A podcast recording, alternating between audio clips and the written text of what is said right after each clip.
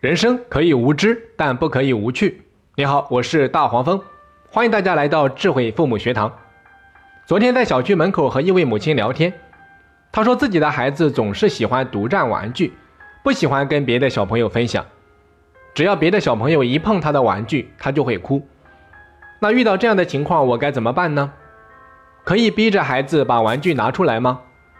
如果一直这样下去，孩子将来会不会很自私？这是妈妈当时问的我几个问题，我相信不少的家长朋友啊，应该都会遇到这样的情况。你的孩子想要去玩别的小朋友的玩具，对方小朋友死活不让，他的父母啊在一旁干着急，一边责骂孩子，一边强迫孩子把玩具拿出来，最后孩子哭得撕心裂肺，弄得双方都很尴尬。当然，有时候你的孩子或许就是那个不愿意分享的小朋友。通常啊，这样的问题都会让家长朋友们感到很困惑。一方面是不知道孩子的行为到底是对还是错，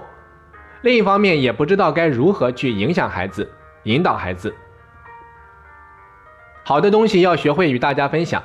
这是在传统文化里面我们经常会听到的一句话。那在这种文化的熏陶下呀，多数的家长会选择让孩子把玩具拿出来与人分享，这本身没有问题。只是当孩子不愿意的时候，多数家长就会忧心忡忡，甚至觉得孩子很自私，让自己在朋友面前抬不起头来，有时还会为此上演肢体冲突，比如说强迫孩子把玩具拿出来，或者大打出手。在大多数父母的眼里啊，孩子从小就懂得分享，这是懂事的表现；相反，就会认为孩子很自私，是缺乏家教的。认为是家长教子无方的表现，甚至有些父母在人前碍于面子，心里面明明是想依着孩子，可最终还是口是心非。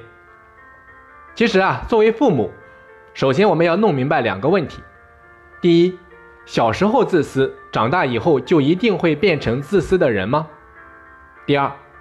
作为家长，一定要时时刻刻教孩子礼貌谦让，从小就学会与人分享吗？这两个是值得我们深思的问题。有一种理论是这么认为的：小孩子自私不是问题，强迫孩子的大人才是问题。著名的经济学家、瑞士苏黎世大学的教授恩斯特·费尔，他就曾经为这个上述的看法提供了理论的支持。比如说，为了测试不同年龄段儿童啊在利益面前会有什么样的行为选择。恩斯特教授曾经主持过一个很有意思的糖果试验，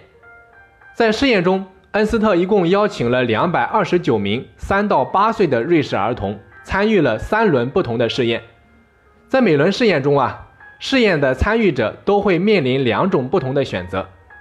在第一轮试验中，每名参与试验的儿童获得一份糖果，他面临的两种选择是将糖果全部留给自己。或者说与另外一名儿童平分。在第二轮的试验中，每名儿童获得三份糖果，他们面临的选择是把两份糖果分给另外一名儿童，自己留一份，或者说与另外一名儿童平分这三份糖果。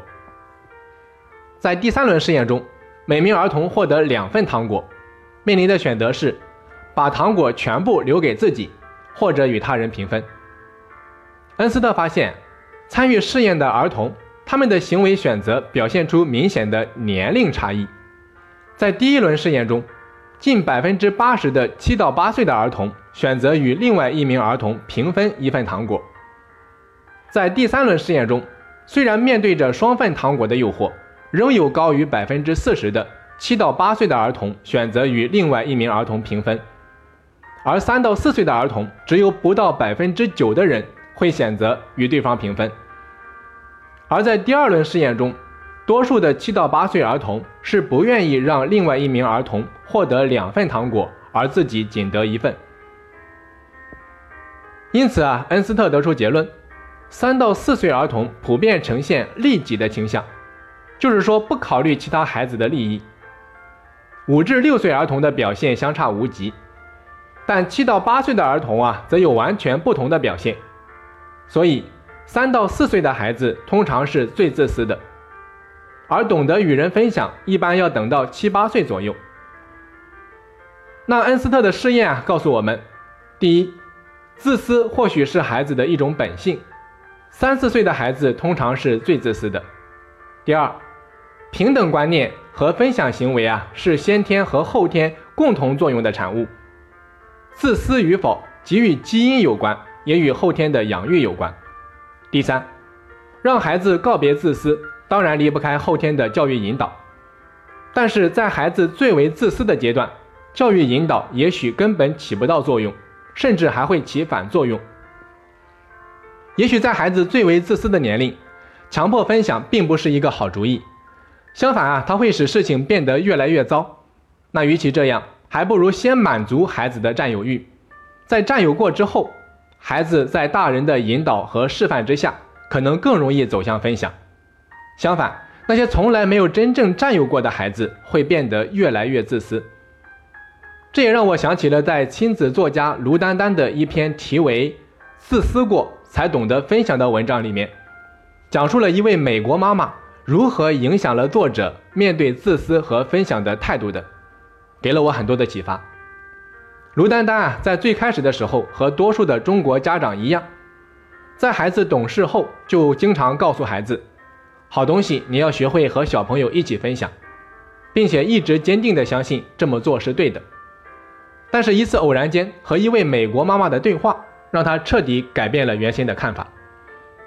有一天，这位美国妈妈带着两岁的女儿在外面玩，这个时候，一个小男孩跑了过来，他想要玩女儿心爱的玩具，女儿不愿意，紧紧地把玩具抱在怀里。这个时候，美国妈妈对小男孩小男孩说：“对不起，他不同意。”让卢丹丹感到奇怪的是。这位妈妈说这个话的时候，既没有解释，也没有觉得尴尬，反而像一只母鸡一样保护着女儿和她心爱的玩具。但是小男孩仍不死心，想要动手去抢。男孩的妈妈这个时候赶紧拉住了孩子，对他说：“这是妹妹的东西，她有权利自己做主，你必须得到她的同意。”后来啊，卢丹丹就好奇地问这位女孩的妈妈。你家女儿以后不懂得分享怎么办？会不会变得很自私？这位妈妈笑着对卢丹丹说：“我一点都不担心。对于两三岁的孩子来说，自私是一个再正常不过的现象，而且它是通往分享的必经之路。只有自私过、占有过、专享过、做过真实的自己，才能迅速的从自我转移到他人。对于总是被家长要求分享的孩子。”